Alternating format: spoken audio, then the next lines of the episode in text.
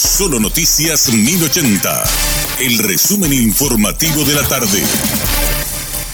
Hola, soy Richard Toñanes y este es el resumen informativo de la tarde. La diputada Katia González denunció al defensor del pueblo Miguel Godoy por presuntamente amedrentar a los diputados que firmaron el libelo acusatorio en su contra. Efectivamente, diputados senadores, una persona en particular que realizó una denuncia que es la ciudadana Diana Vargas y el defensor adjunto.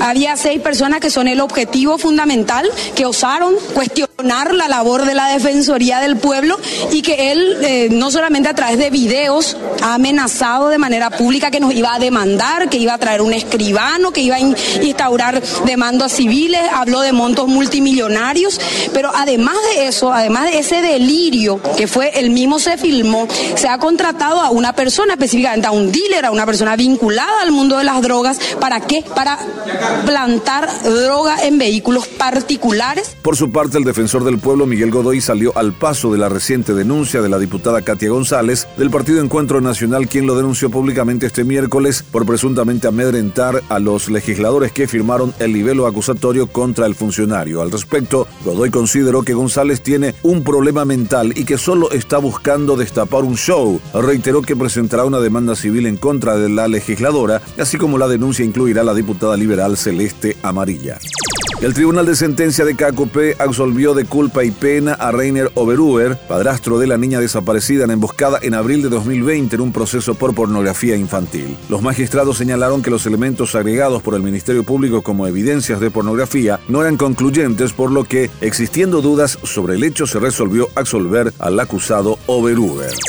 En el Palacio de López se realizó este miércoles una reunión de la Comisión del Censo Nacional 2022 con el objetivo de establecer mecanismos de coordinación para su implementación el próximo 9 de noviembre. Al respecto, el jefe de gabinete de la presidencia, Hernán Huteman, aseguró que el censo es una herramienta clave para dar respuesta desde las políticas públicas que se desarrollan desde el Estado.